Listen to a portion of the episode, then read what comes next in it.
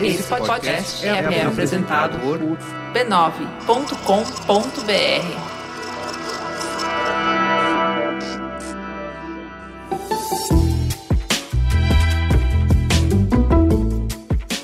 Mamileiros e mamiletes, eu estou de volta agora dando um olar de verdade. Deixa eu contar, semana passada eu tive que sair correndo para amamentar o Amos, não deu tempo de falar um oi sincero, porque a gente acabou gravando a introdução no final. E aí eu tive que ir e ficou aquele programa meio sem dar oi direito. Ó, muito obrigada pelos e-mails e mensagens carinhosas que eu recebi de ouvintes nesse tempo que eu fiquei distante. Me aqueceu muito o coração. Não que eu fiz muita falta, porque teve muito programa legal aqui. Eu senti tudo que vocês sentem em casa como ouvinte. Eu fiquei emocionada, eu fiquei meio puta, eu falei com o celular. Tudo isso graças ao empenho e dedicação da nossa diva Laura, que se desdobrou em mil pedaços e fez isso aqui rolar maravilhosamente bem. Hoje a Ju não está aqui porque ela teve um compromisso e não conseguiu gravar essa semana. Eu vou aproveitar que ela não está aqui e falar coisas que ela jamais deixaria eu falar. A Juliana fez um trabalho incrível durante a minha licença maternidade. Eu só pude tirar a licença maternidade porque a Juliana trabalhou. Trabalhou pela família dela e trabalhou pela minha família. E foi super difícil esse período. E se ela não tivesse do meu lado me apoiando, eu não teria conseguido ficar com a Mose, cuidar dele, ficar com ele do jeito que eu cuidei. E ela ficou muito cansada, porque não é fácil segurar o piano sozinha. E eu acho que o nome disso é sororidade na mais alta potência, sabe? São mulheres juntas trabalhando, se apoiando nas dificuldades. E foi, foi muito bonito o que a gente passou nesse período, apesar de ter sido muito difícil. Então fica o meu agradecimento público à Diva Laura. Bora voltar ativa? E essa semana, então, no lugar da Diva Laura, vem o meu querido amigo e vizinho, Olga Mendonça, para substituí-la. Dá um oi pro pessoal, Olga. E aí, pessoal, tudo bem? Apoie o Mamilos, pessoal. A gente fez uma mexida aí nas redes sociais e eu vou ter que falar isso algumas vezes aqui pra gente conseguir o apoio de vocês. O Mamilos cresceu, ele continua crescendo, mas a gente sentiu que precisava se organizar melhor. Trabalhar com duas plataformas de financiamento é muito osso. A gente estava sentindo falta de um único lugar que atendesse ao mesmo tempo ouvinte com cartão de crédito, ouvinte que morasse fora do país, que preferissem pagar por boleto, que tivessem uma experiência de adesão que fosse mais fácil e mais rápida, sem plataforma fora do ar, solicitação rejeitada, sem parar de re receber a newsletter, tava dando muita confusão. A gente precisava gerenciar melhor, então, os apoiadores com mais transparência. Foi aí que entrou o pessoal do Catarse. Eles ligaram pra gente, explicaram tudo que a gente precisava. A gente foi dando um checklist e bora. Vamos mudar. É agora ou nunca. Então, a partir de agora, a gente tá usando o Catarse Assinatura. A gente tá fazendo um valor diferenciado aí pra migração. Então, é nove reais. Com nove reais, você ajuda o Mamilos a continuar construindo pontes. A gente aproveitou essa oportunidade para revisar as recompensas. A gente vai levar a conversa para dentro do próprio Catarse, onde em breve as pessoas vão poder comentar a newsletter e trocar ideia ali porque a gente entendeu que é mais legal tudo no mesmo lugar. Já tem muito ouvinte que parou de usar o Facebook, então a adesão do grupo tava super baixa. Uhum. As pessoas queriam entrar, mas a hora que entrava, chegava lá, era um negócio meio morto. Então o grupo de Facebook é desativado, porque a conversa vai acontecer toda num único espaço. A gente também aproveitou para rever as nossas metas e ser mais transparentes com vocês. Então a nossa meta é a gente precisa de 15 mil reais mensais para o Mamilos funcionar do jeito que a gente deseja. Com essa grana, a gente vai ter uma sala própria do Mamilos, a jornalista assistente para a produção do podcast e da newsletter, fazer a edição do podcast, a capa do podcast, ter uma community manager para nos ajudar a responder as pessoas, ter o nosso site próprio e o servidor de hospedagem. Sem esse valor, a gente entende que não tem mais como sustentar o projeto. Aí a gente tem uma segunda meta, que é chegar até 25 mil reais. Se a gente chegar nesse valor, além de pagar todas as despesas do podcast, adivinhem, eu e Juliana vamos ter um salário e conseguir parar de correr um tanto por fora para pagar o leitinho das crianças. Então é isso. É essa meta de 15 mil a gente entende que já leva o Mamilos para um outro patamar de organização, uhum. tendo uma equipe remunerada para ajudar. E como migrar? Para não haver dupla cobrança, você espera a sua fatura fechar, vai lá, encerra sua conta, seja no Padrinho ou no Patreon. Só dá para fazer isso na ferramenta que você assinou. Nós não conseguimos fazer, então você tem que entrar lá, encerrar, entrar no Catarse e fazer sua assinatura. A gente tem até 25 de fevereiro para poder fazer essa migração para poder descontinuar o padrinho e o Patreon. Então, quem está nessas ferramentas hoje precisa migrar. O jornalismo é fundamental para a democracia funcionar e a gente entende que vocês são fundamentais para manter esse instrumento em vigor. Então assina lá, é catarse.me barra mamilos. Vem, gente, dá uma força pagando o cafezinho aí do Mamilos. E uns recadinhos antes de entrar na pauta principal. Você já está preparado para Black Friday? A HostGator tem tudo o que você precisa para ficar online: domínio, hospedagem de sites, e-mail profissional, criador de sites, suporte 24 por 7. Eu vou começar falando só de uma dessas ferramentas. O criador de sites é uma plataforma super simples de usar, com sistema arrasta e solta, feita exatamente para quem está começando a sua presença digital. Mas se você não precisa disso, quer só registrar um domínio, a HostGator oferece domínio.com, .com.br, .net, .org, entre outros, por apenas R$ 26,99. Coloque agora sua ideia no ar com até 50% de desconto para ouvintes do B9. É só acessar hostgator.com.br/b9. Acelere nessa Black Friday e confie em quem é especialista em hospedagem de sites. Se você é desenvolvedor web, empresário ou blogueiro, saia na frente. Acesse hostgator.com.br/b9 e confira as condições. Vamos então para teta sem mais delongas? Teta, senta que lá vem polêmica. O funk tradicional carioca é uma parte da identidade cultural da diáspora africana como resultado do processo híbrido influenciado pela música eletrônica negra norte-americana, o hip hop e ritmos do subúrbio negro carioca no final da década de 1970. Com esses dizeres, a cidade do Rio de Janeiro aprovou no fim de outubro um projeto de lei que reconhece a importância do funk como gênero musical e tem como objetivo promover e fortalecer a cultura em torno dele. O projeto foi uma das últimas iniciativas legislativas propostas pela vereadora Marielle Franco, assassinada brutalmente em 14 de março. Caminho parecido com o tomado em São Paulo, quando em 2016 o governo do estado sancionou o Dia Estadual do Funk, a data também recebeu o nome de Dia da Lembrança do MC da Leste, artista de funk que foi assassinado no palco aos 20 anos em 2013. Entretanto, em 2017, uma petição com 20 mil assinaturas chegou ao Senado com um pedido de projeto de lei para proibir o funk no país, e os motivos apontados passavam por apologia ao crime, ao consumo de drogas, erotização infantil, orgia, exploração sexual, estupro e sexo grupal, entre outras coisas funk carioca, funk ostentação, funk consciente, funk pop, funk proibidão. Parece que o Brasil ama odiar o funk. É o som de preto, de favelado, mas quando toca, ninguém fica parado. Nem você aí que tá nos escutando e detesta funk. Mas no casamento da sua prima, no auge da festa, estava dançando o bumbum tantando o MC Fiote e cantando a plenos pulmões. Não se envergonhe, não é só você. O principal canal do YouTube brasileiro, com mais de 36 milhões de inscritos, é o canal Condzilla, do Condzilla Filmes, produtora de clipes que são em sua maioria de funk. Mas o que de fato esse gênero tem que angaria sucessos milionários e críticos tão agressivos? Com um olhar curioso e explorador, vamos conhecer mais sobre esse gênero, com o objetivo de entender sobre nossa diversa cultura brasileira. Vem com a gente! E essa mesa tá maravilhosa hoje, começando pelo meu parça que vai fazer a troca no lugar da Diva Laura. Bem-vindo, Olga. Faz um tempo que eu não venho, né? Desde a masculinidade negra, eu acho. Masculinidades. E sentimento é Nossa. porque aquele programa foi tão icônico que a gente teve que dar um descanso da sua imagem. Ah, é? Tipo artista da Globo, sabe? Tava gastando muito, né? Demais. Meu assessor ligou, deu uma bronca. Foi, falou Ai, assim: que absurdo. Vamos, vamos descansar a imagem de um. Mas você viu que eu tô frilando lá no Braincast, né? Acho absurdo. Não sou a favor. Depois a gente discute Sou isso. possessiva.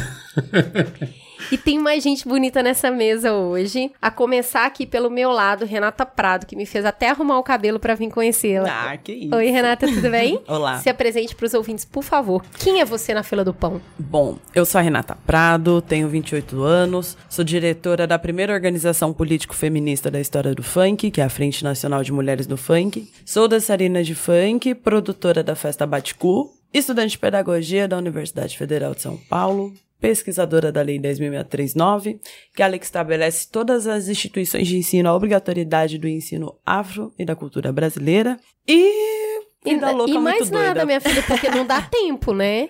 Porque Dá coisa- sim tempo de ser maravilhosa. E uma E das eu, melhores. eu tô aqui pra falar que é mesmo. E uma das melhores DJs. Você precisa ver essa mulher tocando. Que Além de, maravilha. além de discotecar, ela dá umas ideias, cara. A gente tocou junto no SP na rua, foi maravilhoso. Pra né, essas viu? coisas vocês não me chamam, né? Eu vou te falar. Vou te Vamos chamar já, continuar já. aqui. Vamos continuar conhecendo outra beldade na mesa. Oi, Desirê, se apresente aqui pros nossos ouvintes. Quem é você na noite? Olá, tudo bem? Eu sou MC Desirê, tenho 35 anos, sou mãe, cuidadora, faxineira e o funk me tornou sonhadora. Eu canto funk, faço meus bicos e também faço eh, trabalhos artísticos, né? Freelance, como figurante, né? Até agora eu consegui como figurante, mas aqui eu tô como protagonista do movimento funk e MC. É isso. Maravilhosa. Não precisa de mais nada, não. E Bruno, por favor, conte pra gente o que, que você veio fazer na mesa hoje. Nos conte o que você faz da vida, além de sucesso. Olha que bacana. Bom, sou Bruno Ramos, sou produtor cultural, eh, estudante de Sociologia e Ciências Políticas, estou como Conselheiro Nacional de Juventude e desenvolvo um processo de formação e politização dos jovens da periferia na perspectiva da cultura do funk mesmo, né? Eh, estive à frente nos últimos seis anos da Associação Cultural Liga do Funk no processo de formação, direcionamento desses jovens e aprimoramento das questões de formação de cidadania, né? E filho da Dona Eliana, A, a parte mais importante, Claro, inclusive. sou piteco da minha mãe. É, maravilhoso. Eu queria que a gente começasse estabelecendo um pouco de cenário, porque no final das contas a gente acaba conhecendo um pouco e odiando muito. Mas entendendo um pouquinho das raízes, né, do início aí, como que surgiu o funk? Eu falei aqui um pouquinho no início, vindo dessa cultura negra norte-americana, do hip hop. Aqui no Brasil, a gente tem um pouco da história narrada ali do MC Malboro e das festas do Furacão 2000, mas sabemos que existe uma origem preta por trás disso. Como começou essa história? Bem, começou nos anos 70, né, aqui no Brasil, mas eu acho muito engraçado que a gente acaba não falando que uma das primeiras experiências de funk no Brasil foi ouvindo, sendo influenciado pelo Miami Bass, que é um ritmo do rap, é um, meu, um, foi um movimento muito pequeno do rap, um foi um rap de Miami, muito específico, que o brasileiro, naquele esquema do brasileiro, né, a gente ter pouca grana, a gente comprava uma bateria eletrônica que era mais barata, que era 808, e a galera aqui começou a tocar, a emular esse tipo de rap. E aí a gente foi fazendo do nosso jeito. Evoluiu do. Foi evoluir, teve várias evoluções, né? Tem aquela batida clássica, né? Tum, tá, tá, tum, tum, tá, que é o batidão. E a gente começou a evoluir isso. E aí já entrou sampler de axé e a coisa foi ficando bem maior. Obviamente que, como todos os ritmos, né, brasileiros e tal, a galera que tem mais acesso acaba se destacando mais. Então, quando a gente cita os nomes da história do funk, vem DJ Malboro, vem caras brancos de origem periférica tal, que juntavam esses MCs negros e começavam a fazer essas coletâneas e acabava produzindo, porque tinha grana para comprar os equipamentos. Enfim, eu tô tentando não citar nomes e não fazer um começo super histórico, mas enfim, depois a gente vai aprofundando. Mas eu acho que é super importante, eu gostei dessa introdução, Cris, pra gente falar isso, né? Não é, não é muito diferente de outros estilos de músicas negras do Brasil, né? Qual foi o primeiro funk que você ouviu, Bruno, que você lembra, assim? Claudinho Bochecha, ele marca muito a minha trajetória, né? Um tipo de música que era muito mais de mídia, digamos, por rádio, por televisão, mas eu sempre gostei muito mais dos proibidões, que tinha muito mais a ver com a minha realidade, com o meu histórico de vida, aquilo me identificava, não tinha uma consciência política ali, mas eu me sentia muito mais à vontade, né? Por esses tipos de música. Eu acho que a introdução que vocês fizeram é muito do que é o funk, né? Como que ele começa, e também do processo das questões das origens de outras músicas negras, né? Como samba, como o próprio hip hop, né? Que começa com um processo de entretenimento e depois ele ganha uma dimensão. Diferente do hip hop, é um movimento mais de entretenimento, mais dançante, né? O, o, o hip hop ele se configura numa questão mais de politização, de denúncia da realidade. Eu até achei interessante você puxar o proibidão, acho legal a gente explicar pra galera essas divisões, né? Apesar de ter ficado famoso durante uma época, é a vertente do, do funk que eu mais gosto também, mas ela talvez ela é mais polêmica. Explica um pouco pra eles. Primeiro que a questão do proibidão ele é denominado pela mídia, né? A gente também. Eu, eu faço questão, né? Principalmente aqui, até por sensibilidade das pessoas que estão nos ouvindo, que. Por que proibidão? Ele é criado e denominado pela própria mídia, mas na minha forma de ver, ele não tem nada de proibido. É muito mais de um funk de realidade de consciência, né? Que é o que mais é estigmatizado e criminalizado, até por uma questão de posicionamento do Estado, né? É o funk que fala da realidade, do crime organizado, de outras coisas, da forma de subsídio financeiro mesmo da realidade daqueles jovens, mas ninguém consegue fazer um retrato sociológico, histórico daquilo também com um processo de cultura naturalizada dentro das periferias. Então, por que que eu defendo muito mais essa questão? Porque ele tem uma necessidade muito mais de defesa, de confronto com o próprio Estado, que em vez de tentar absorver, trazer e fazer um processo de desenvolvimento e criar políticas públicas de alternativa para esses jovens, a única possibilidade que ele nos dá é uma política de repressão. E é uma política de repressão que só faz com que essa molecada tenha mais ódio que cria, tem estímulo até de criação e de forma poética criar até a realidade do que ele sofre, da agressão da polícia militar, a falta de estrutura de infra dentro da própria realidade ali no seu berço de convivência, entende? Então, para mim é o mais importante. Eu vejo como funk de consciência, mais popularmente conhecido por boa parte das pessoas fora da nossa bolha, conhecido mais como funk proibidão. E abraçado por nós também como um posicionamento político. Quando eu falei em funk proibidão, eu tô me posicionando como um interlocutor de movimento de contracultura. É interessante essa negação. Semana passada a gente fez um programa sobre inteligência emocional e a gente está falando sobre o quanto a gente nega os nossos sentimentos. Aí está falando de um movimento de contracultura e o quanto a gente simplesmente quer varrer ele para debaixo do tapete. A gente quer que isso não exista, né? Ao invés de perceber que, na verdade, tem uma realidade sendo narrada ali. Pode não ser a realidade que você gostaria que existisse, mas ela está sendo narrada porque ela existe. Não, e as pessoas elas têm um- uma visão muito fora da realidade.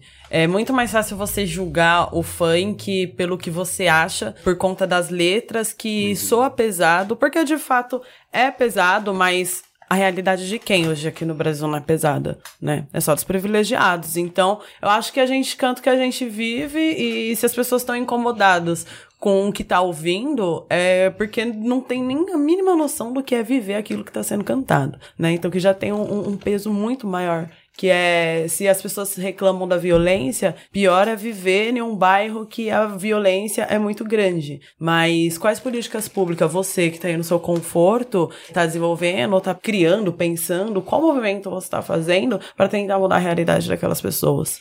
É, eu acho que dá para fazer um paralelo muito fácil com isso que você está falando quando eu falo o seguinte: dia de luz, festa de sol, e um barquinho a velejar no vazio azul do mar. Não é lindo, não é bucólico essa cena? Só que para criar uma música dessa cena, você tá olhando pela janela da sua casa num lugar muito bonito, com uma vista muito bonita e vendo um barquinho passar. Quando eu falo da luz do arpoador, ou quando eu falo da linda garota de Ipanema, eu tô mostrando os acessos que eu tenho. Exatamente. Então, assim, o funk, assim como qualquer outra música, tá narrando os acessos que as pessoas têm, né? O sertanejo narra um acesso, o sertanejo do campo, ele também tá falando de um acesso, ele tá falando de uma realidade. A diferença que a gente tem é por qual janela cada um tá olhando. Exatamente. Eu mesmo estive, né? Sempre tô no Rio de Janeiro por conta dos projetos que eu faço, né? E aí eu fui um baile que atualmente está muito conhecido, que é o baile da gaiola. E aí eu tinha ido nele bem no comecinho, assim, que ele tava estourando. E aí eu nunca tinha ido para baile no Rio de Janeiro, só tinha vindo, tipo, frequento o baile daqui de São Paulo, frequentava. Hoje eu tô em outro lugar dentro do funk, não vou mais tanto para baile, mas tô circulando em outros espaços. E aí quando eu, eu fui pro baile da gaiola, que tava tocando, né, várias músicas novas, né, que é tipo 150 BPM, que já é uma tendência mais contemporânea do funk. É rasteirinha, Te- teve né? um momento do baile que começou a tocar o que as pessoas chamam de proibidão. E aí eu tive algumas observações, né, porque embora eu seja orgânica do funk, eu ainda sou pesquisadora. Então eu tive algumas percepções, né. No momento que eu vi as pessoas de todo o baile que ali tem gente de todo tipo, trabalhador, é, estudante, pessoas que trabalham Mãe de com família. mãe de família, pessoas que têm CLT, pessoas comuns que saem da sua casa para curtir uma Até noite. policial, né? Até policial. Entende? Então, tinha um monte de gente comum cantando as músicas que são conhecidas como apologia ao crime pela mídia, né? E aí eu fiquei me questionando, né, cara, por que, que essas pessoas estão cantando isso? é diferente você estar tá no baile e sentir. Porque, como eu sou de São Paulo e tive esse meu lugar como fanqueira e como antropóloga, eu não pude deixar de perceber que aquelas pessoas reagem daquela forma, mesmo não fazendo parte ou vivendo aquilo que está sendo cantado, elas cantam porque aquilo é territorialmente pertencente delas. Isso não significa que eles são traficantes ou algo do tipo. Significa que onde eles vivem existe tráfico, o nome do tráfico tem um nome, entende? Ou e são vários tipos de facções que existem, mas ainda assim as pessoas não olham com um olhar violento para esse tipo de, de relação. Eles olham com orgulho, porque aquilo ali existe na comunidade. Porque é uma representatividade, então. Exatamente. Então. A minha. Mesmo que eu não concorde, é, a, tá me representando. A, exatamente, porque a comparação que eu tive foi tipo. Sabe quando você é corintiano e tá no jogo da Gaviões e a Gaviões começa a gritar? Se você não é corintiano ali naquela hora, você vai ser ali, tipo, porque é o sentimento daquele momento, entende? Então não significa que as pessoas que estão ali são criminosas, ou as pessoas que estão cantando música que falam apologia ao crime são criminosas. Não, o crime existe, a violência existe, isso é narrado, existem pessoas que cantam aquilo porque estão ali no cotidiano delas e ok, porque o, o Cazuza ele cantava isso no final dos anos 80, músicas tipo muito parecidas com isso, o rock mesmo, sexo, drogas e rock and roll, entendeu? Então, tipo assim, sempre teve essa perversidade na arte, entendeu? E é por isso que a arte ela é subversiva. Eu acho muito legal quando você fala de território, porque foi uma das primeiras vezes que eu entendi também. Eu sempre amei rap, tive grupo, blá blá blá. E eu consegui entender isso, principalmente nos Estados Unidos, que tinha muito essa coisa, né? Eu sou do Queens, eu sou do Brooklyn, eu sou daqui. E de certa forma, é isso pode soar muito agressivo para quem é de fora, mas para quem tá de dentro é a realidade. Se você não tem o Estado, esses caras são muito presentes e não é só uma questão maniqueísta do crime ou bem ou mal. Ou mesmo a galera que, enfim, vende drogas lá ou faz outras atividades, é a galera que pode te ajudar se você tiver com a esposa grávida, né? Então a realidade é muito mais complexa mesmo. Às vezes, tirando do território, eu sempre falava isso para amigos, isso lá atrás, tá? Eu sempre falava isso para amigos assim: você já foi no baile funk? Você já viu de verdade acontecendo? Porque eu acho que tem músicas que são complicadas quando você tira do habitat natural, né? Sim. Tipo a OSESP. Eu acho que poucas pessoas têm acesso, né? Principalmente a galera mais pobre tem a, acesso a ir ver uma orquestra. Ah, eu odeio música clássica. Você já foi no OSESP? Você já viu no lugar onde ela é feita? Se você odeia, talvez em casa não faça muito sentido ouvir na quebrada, um monte de coisa tocando junto, talvez não faça muito sentido. Mas quando você vê no habitat natural, te dá um respeito tão maior, você vive aquilo. E eu acho que o funk é uma música desse tipo, assim, se você não viveu o funk, realmente não Gente, vai mas entender. é o sentimento de turba, né? Eu acho que a Renata é super feliz no, no, paralelo que ela fala sobre futebol. A hora que você tá ali não é mais o seu sentimento, você faz parte do sentimento do espírito presente. Mas tem uma questão, olhando pelo olhar da sociologia em si, os contratualistas é, Rousseau, Locke, é, é, ele fala dessa realidade de sociedade, mas a periferia em si ela também tem o seu contrato social. Entende? Uma vez bem colocado pela Renata nas questões de exaltar é, determinado tipo de facção, por exemplo, mas é a realidade. Uhum. Entende? O que, que eu tento enxergar isso? O funk é o maior movimento político, ele é o espelho da realidade que nós vivemos, entende? Quando se tem ausência da presença política, no caso do Estado dentro daquela comunidade, o poder paralelo ele faz a ocupação daquele território. Então ele também tem um papel de cumprimento político. Ele é mal interpretado porque ele ainda é criminalizado por conta das suas formas de configurações e ganhos de necessidade de estrutura financeira. Mas quando a gente puxa nesse espectro mesmo mais macro político mesmo, olha o que acontece no nosso Congresso. São facções também que estão ali por siglas de partido que tem, não criminalizando a política em si, mas é entendendo como que está sendo direcionado. Olha o que, que aconteceu no Brasil nos últimos períodos, entende? Tentam de alguma forma por disputas de forças políticas criminalizar uma única sigla e não dar um papel de visibilidade e viabilidade do que é a política em si. Algo que acontece há 500 anos não pode aparecer que o que está acontecendo hoje no cenário político vem acontecendo há 13. Por que, que tentam direcionar isso para dentro do movimento funk? Que é um movimento, primeiro, que é majoritariamente criado por negros, pretos e pretas das periferias, e uma vez que o Estado empurra essa problemática de ocupação do espaço público para dentro do funk, ele está se eximindo da responsabilidade dele de cumprir o papel social histórico político, de desenvolvimento de políticas públicas naquele território. Então, quando empurra isso, aconteceu com o samba, por exemplo, na década de 40, quando cria uma lei chamada Lei da Vadiagem. Era uma lei de justificativa da repressão policial em cima dos sambistas. Isso aconteceu com o movimento hip hop, dessa repressão. E isso historicamente acontece no mundo, aconteceu com jazz, aconteceu com blues, que funk hoje é muito mais entendido por boa parte da sociedade como música clássica. Eu ainda continuo entendendo como música de preto sofisticada mas não música clássica, entende? Isso, quando tentam colocar isso dentro da terminologia clássica, estão tentando de alguma forma embranquecer algo que é nosso, que é preto. Tenho muito orgulho de falar, sou preto, sou favelado, que é também um posicionamento político. Então, essas referências que tem, como que ele é se dado, né? O tempo todo a mídia tentando associar o funk a facções criminosas, organizações do crime, é também uma tentativa de criminalizar até para um fator de a gente não poder se organizar politicamente. Assim como o rap nos Estados Unidos, hoje, um dos maiores movimentos do mundo de estrutura financeira, o Estado ele tem uma preocupação desses pretos começar a se organizar primeiro em blocos, outra, um excesso de alegria e de adrenalina colocado aquilo, e o último fator que é pouco falado é a organização financeira, porque uma vez que você tem capital político financeiro dentro disso, você tem uma ameaça para dentro do Estado. A voz, o microfone, ele é uma arma legítima. Eu costumo dizer que os nossos artistas são os Robin Hoods contemporâneos, que eles não precisam tomar de assalto o Estado a partir de arco, flecha e armamento. Mas a partir do microfone, com um discurso bem lapidado e orientado, ele tá ali formando, sugando e drenando vários tipos de mente que são seguidores da sua realidade. Então isso também é um posicionamento político que deixa fragilizado todas essas questões. Tá, e aí a gente começa a mexer um pouco na carteira, né? Fala, Bê. Então, por que é tão tranquilo para nós falar do funk proibidão e falar de toda a realidade que a gente vive. Por que, que o funk proibidão, que muita gente acha que é apologia, para nós é tranquilo cantar e falar e expressar. Tipo, sem sentir amarrado. Pelo seguinte, porque você cresce dentro de uma comunidade, eu vou, vou falar como exemplo, com, eu fui entender que eu não precisava correr da polícia com 10 anos. Eu, como mulher. Menina, né, no caso. Por quê? Por que você tá correndo? É, você não deve nada. Com 10 anos de idade. Porque era normal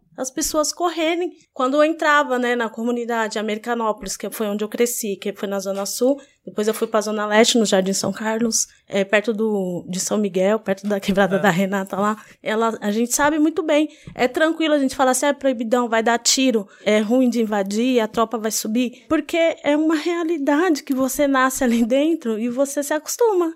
Da mesma forma que você se acostuma a falar de borboletas, flores, garotas bonitas na praia, né? Proibidão é aquilo que o Estado está fazendo agora com a ocupação das forças militares dentro das comunidades, né? Uma vez que soldados do exército são treinados para um, um, confronto direto a um quilômetro de distância, quando ele coloca as forças armadas por uma justificativa banal de segurança pública, aquilo sim para mim é o proibidão que o Estado tem feito com as nossas vidas, das nossas crianças. A favela precisa de assistentes sociais, precisa de oportunidade. E aquilo incomoda precisa. demais. Não, não podemos é que assim, falar. gente, olha, o raciocínio uh, que muitas vezes eu acho que pode acontecer de fora é assim, a vida dessa pessoa é muito dura. Essa pessoa trabalha de sol a sol. Essa pessoa não tem acesso à quantidade de bens. Aí eu tô falando de, de dinheiro, material. coisa material e econômica. Por que, que ela tá feliz? Por que, que ela tá ali cantando hum, e dançando até essa é hora? É isso. Ela não trabalha, isso não. também eu escrevo. Sabe? Ela não trabalha, não. Gente feia pode ser feliz. Uhum. Gente pobre pode ser feliz. Tem que olhar, tem que enxergar quando eles falam a partir de que régua de, de padrão de beleza que eles estão falando que essas pessoas são velhas. Porque as nossas pessoas as mais gatas, né? As nossas minas mais foda do baile, as minas desenroladas pra caramba, né? É então uma eles colocam estética, uma régua. né? Que a estética é, uma, é um capítulo é um à parte nisso. Eu só queria voltar um pouquinho no que o Bruno tava falando sobre a violência pública. É que é isso, né? A gente tá vivendo um cenário onde a gente teve um MC no Rio de Janeiro que foi baleado e que por pouco não morreu, que foi o MC Rodson. Tava vendo ontem que, enfim, ele tava passeando com a cachorra e aí começou a dar tiro, deram, tomou um tiro nas costas, acho que pegou no pulmão. Mas nesse final de semana que aconteceu isso com o Hodson, morreram três pessoas e uma dessas pessoas era um professor. Então, assim, é importante ressaltar isso que o Bruno tava, essa observação que o Bruno trouxe, justamente porque a gente vai viver dias piores com o funk, né? É, isso para mim não é novidade.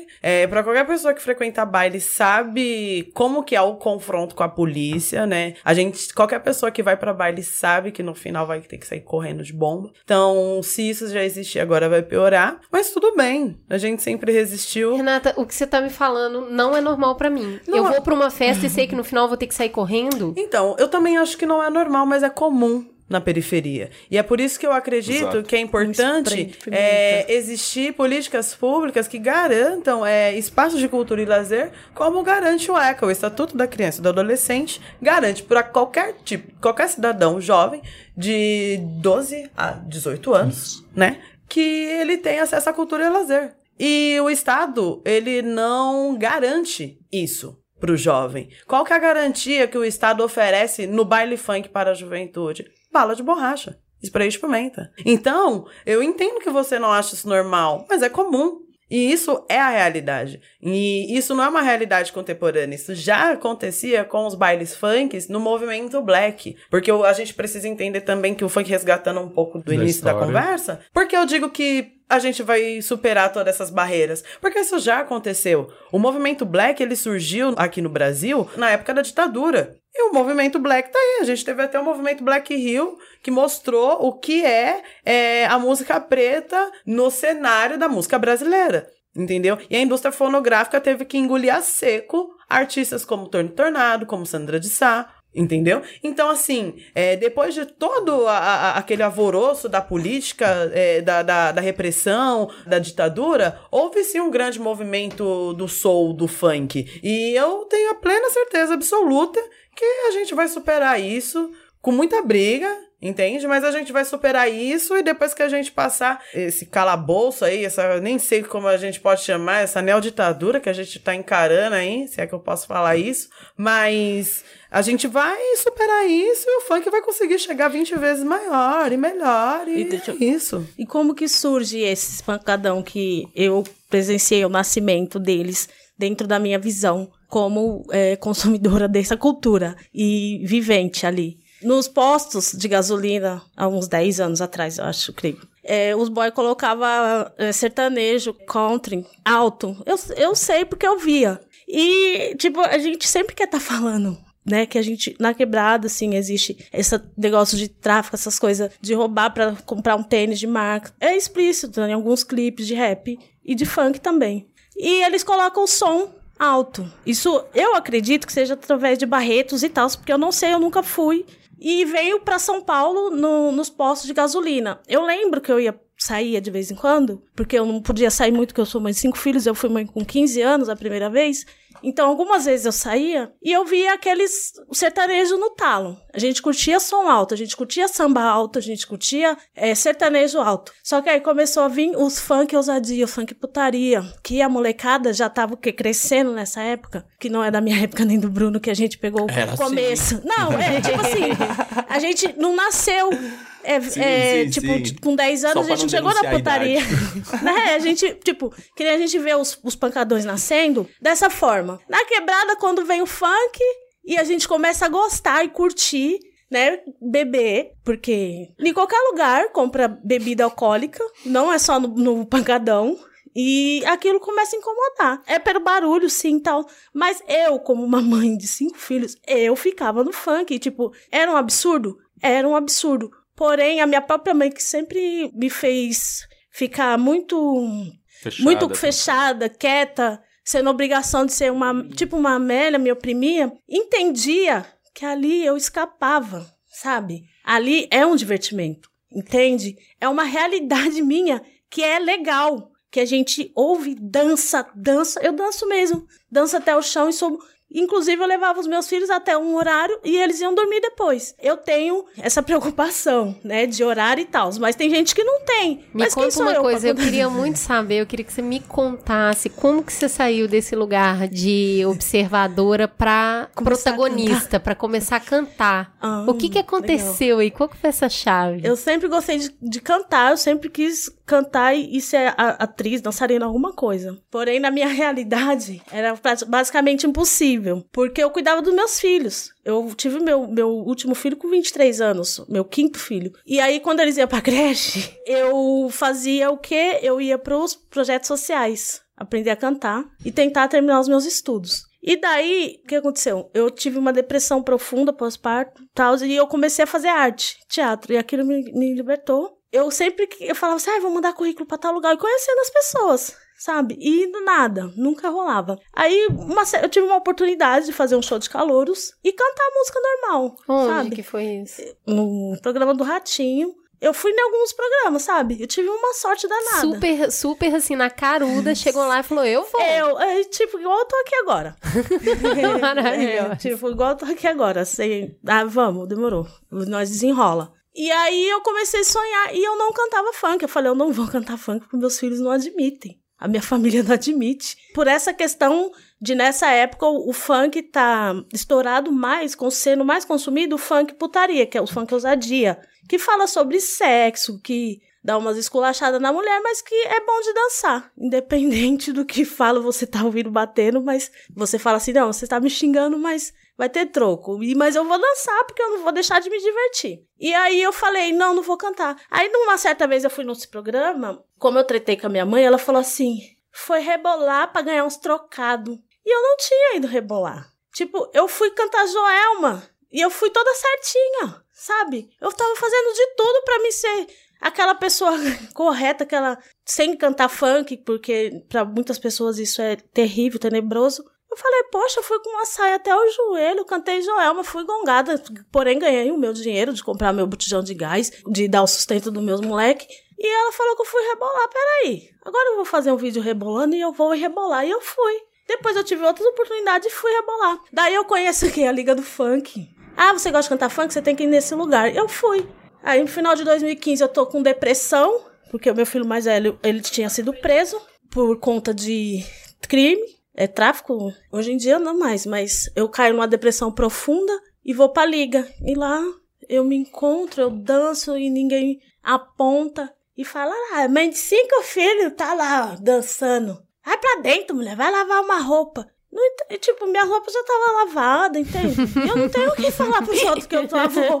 Cada coisa. O povo se incomoda, né? E, Tudo tipo, ali se eu não no quiser varal, lavar, né? velho, se eu não quiser lavar, não sou obrigada, meu pelo fato de eu ser mulher, dançarina e estar tá dentro de vários espaços, eu percebo que, assim, eu percebo o racismo de uma forma muito transparente em relação a isso. Porque a Anitta, por exemplo, presta atenção nas críticas da, da rede social, que ela tem haters. Né? Presta uhum. atenção nas críticas que a Anitta tem na, nas redes sociais dela e presta atenção nas críticas que a Ludmilla tem.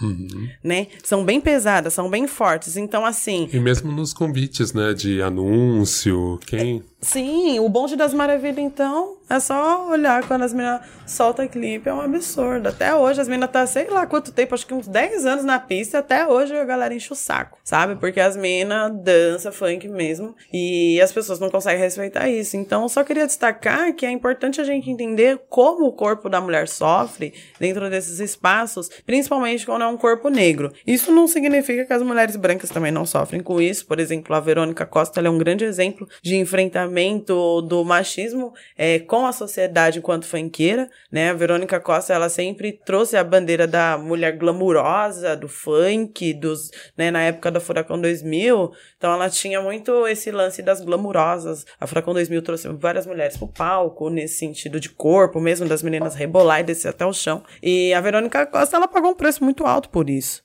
né? Tem programas que você assiste na internet, assim, de. Na época que a Furacão começou a ir pra redes. pra, pra televisão, uhum. pra Rede TV, esses programas muito parecidos, ela era muito questionada como você é questionada. Mãe de cinco, mãe de filho, não sei o quê, e tal, tal, tal. Você já tem não, filho, mesmo, você tá aí nessa de ficar cantando. Tinha. Você ainda tá nessa não, daí é de ficar reforço, cantando. Né? Tinha programa que ela tava com ela e as glamurosas cantando tal, e ela, não, eu tô aqui, mas meu filho já tá na escola, dando a carteirada de que ela já fez todas as obrigações dela, entende? E aí eu começo a observar algumas artistas, algumas cantoras, elas não são questionadas em relação à maternidade delas nos seus gêneros musicais. Inclusive, tem fãs que adoram, que apoiam, né? E aí eu fico me perguntando por que, que a funkeira a todo momento tem que ficar prestando conta, dizendo onde está o filho. Olha, eu se arriscaria. A, se, a, se a louça tá lavada. Eu arriscaria dizer o seguinte: peraí, você é mulher, você é negra, você tem filho.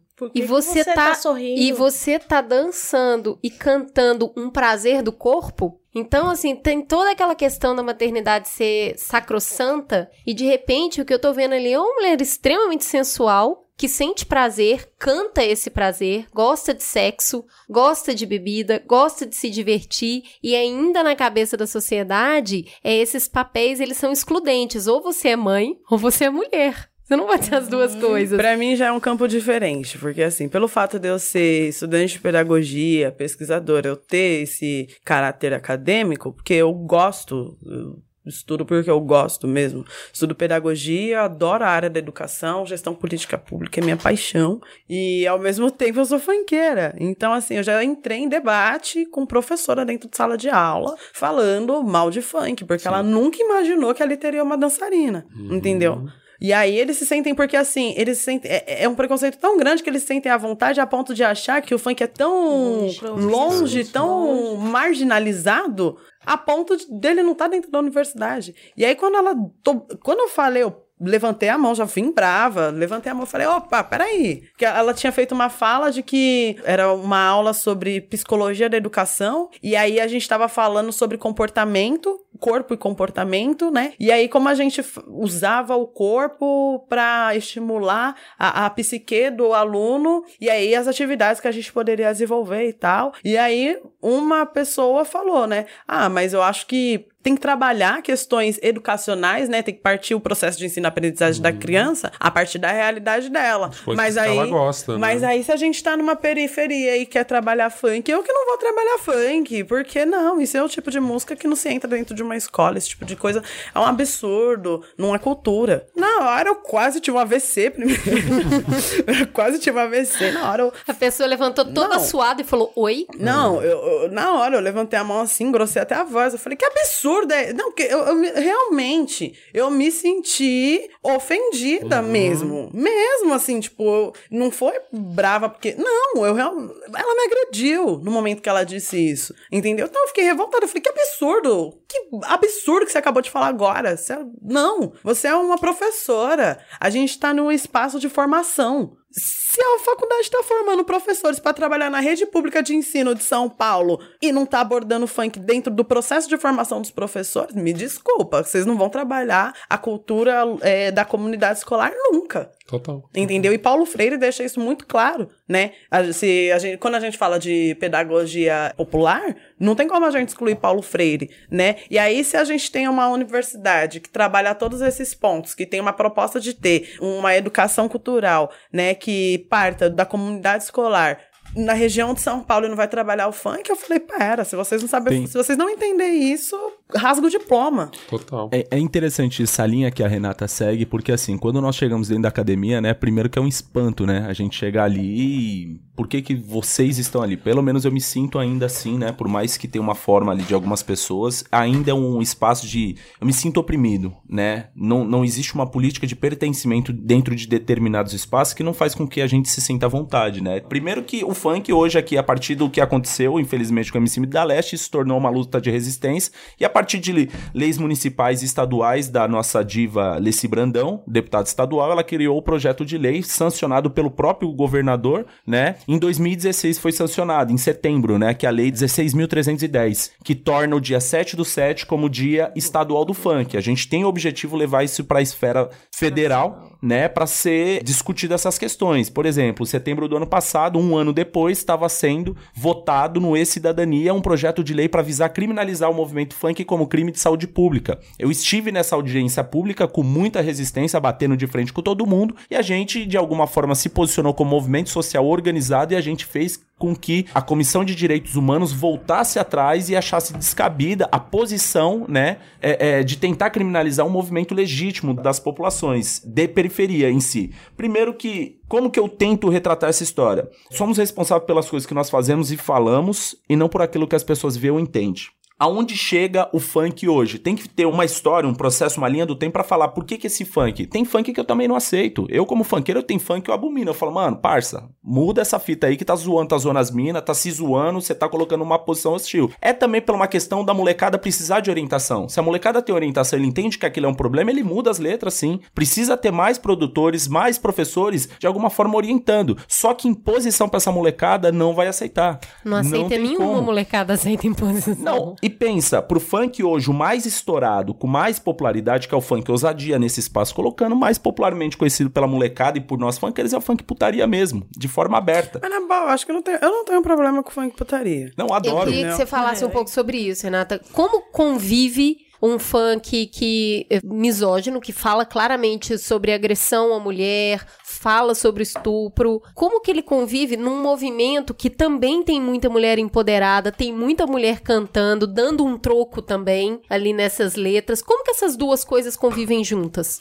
Olha, vamos partes. Acho que dentro dessa esfera de funk putaria, existe dois momentos. Existe o funk que fala sobre a mulher e coloca ela de uma forma muito submissa sexualmente. E existe o funk que vai falar putaria por puro prazer. Né? O que eu não sou a favor, que eu nunca vou aceitar, tipo, no sentido de de se diminuir mesmo, é esse funk que coloca a mulher, tipo, como surubinha de leve, por exemplo, que foi até barrado no Spotify, porque faz apologia ao estupro. O problema não é falar de uma suruba, porque tem um monte de gente que faz. Mas o problema não é a suruba. O problema é como por exemplo, surubinha de leve não fala de suruba, ele fala de um estupro, né? Então, assim, isso eu não posso compactuar. Entendeu? E eu e qualquer outra pessoa, acho e, que e não tem a dizer, né? Na mesmo. mesma época saiu um sertanejo que era a mesma Também, incitação. Exatamente. Não, Né? tem uns vídeos na internet que fala, tipo, pega assim, tipo, 20 músicas que fala sobre apologia ao estupro.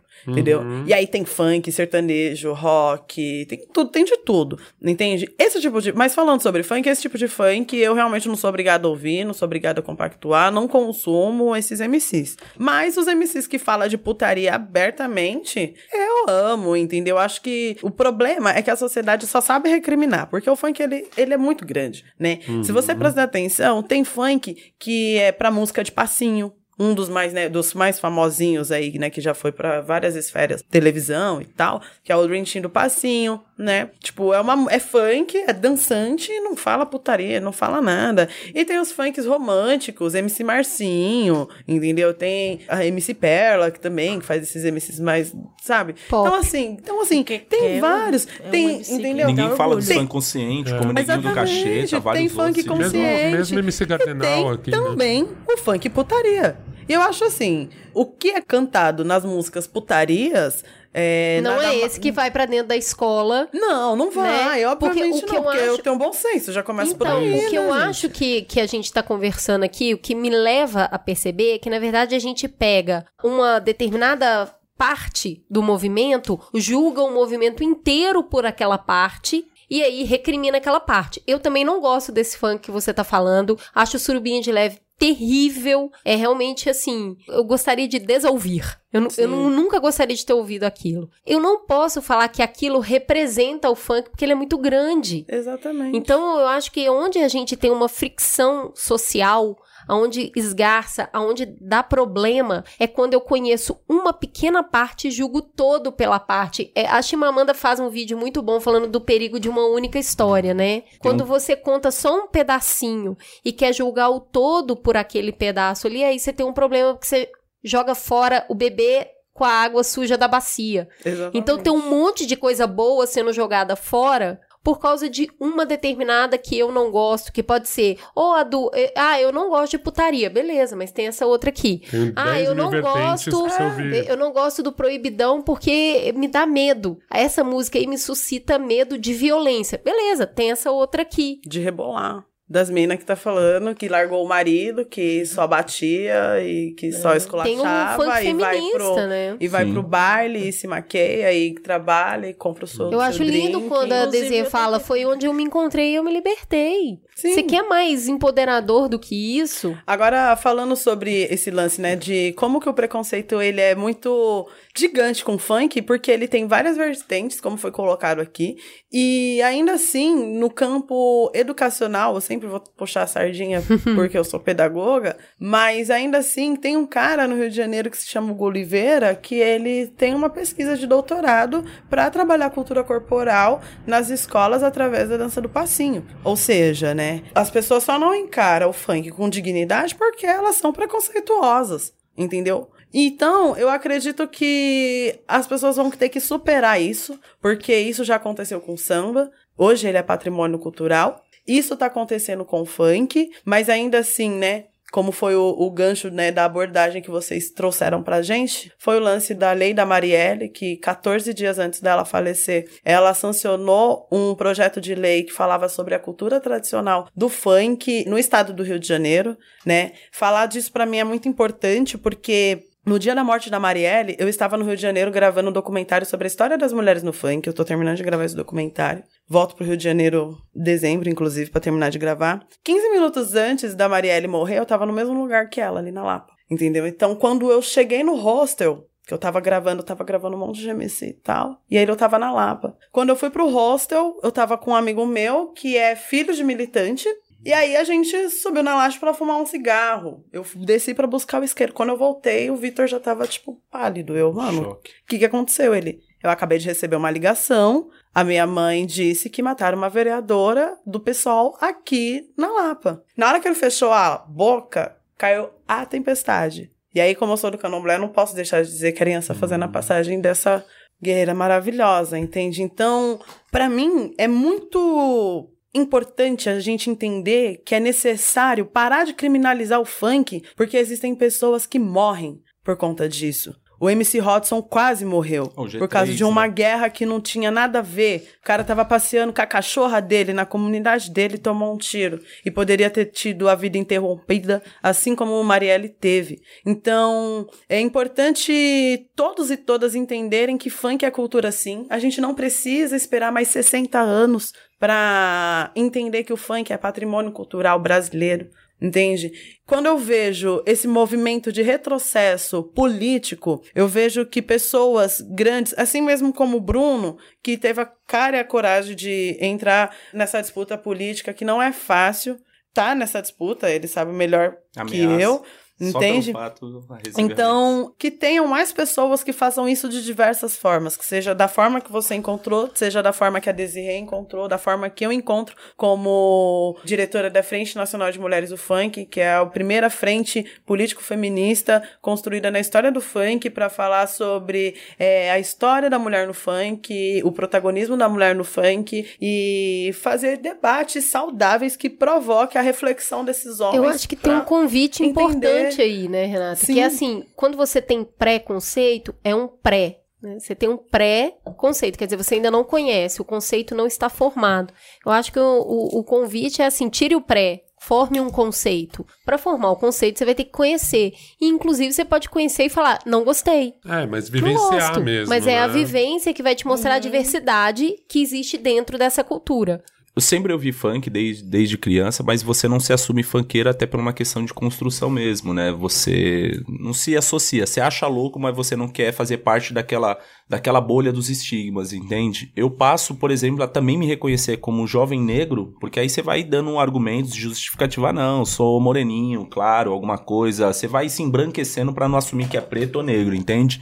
E é dentro da própria do- cultura do funk que eu tenho esse entendimento político de reconhecimento da onde eu venho e eu passo a ter orgulho da, da minha origem, de ser filho de, de nordestinos, de mãe diarista, por exemplo, né, de cinco irmãos, e é dentro do movimento funk que eu faço esse processo de politização, de projeção e passo a ter também uma relação de construção com outros jovens, né, que ajudamos a, a- fazer essa relação de entendimento. Então, o funk na minha vida ele é muito importante, é o que me deu projeção política, o que me fez chegar até ao Conselho Nacional de Juventude pela segunda gestão, é o que me fez sonhar coisas que eu, eu sinceramente não acreditava que pudesse estar, né? O, aonde o funk já me levou, né? Rodei o Brasil inteiro, conheço dos 27 estados da federação, conheço pelo menos 20 estados, foi o funk que me proporcionou isso. É o funk que me fez ter uma orientação e um caminho para, por exemplo, fazer uma faculdade de sociologia dentro da Fundação Escola de Sociologia. É o funk que me desperta a estar em espaços diferentes como esse aqui, por exemplo. Se não fosse o funk na minha vida, qual era o sentido de eu estar aqui? Eu tenho certeza que eu não seria um dos outros escolhidos para falar aqui como jovem da periferia. Talvez poderia ser, mas a possibilidade de estar aqui seria remota, Bem muito menor. distante. Então é o funk que me dá essa condição, que paga as minhas contas, paga o aluguel da minha casa, me faz eu me vestir bem, me faz acessar outros espaços que eu possa comer de uma forma diferenciada, que isso também é o sonho e a vontade dos jovens da periferia. É o funk que me dá uma orientação e uma possibilidade, uma capacidade de fazer com que aquele outro, aquele distante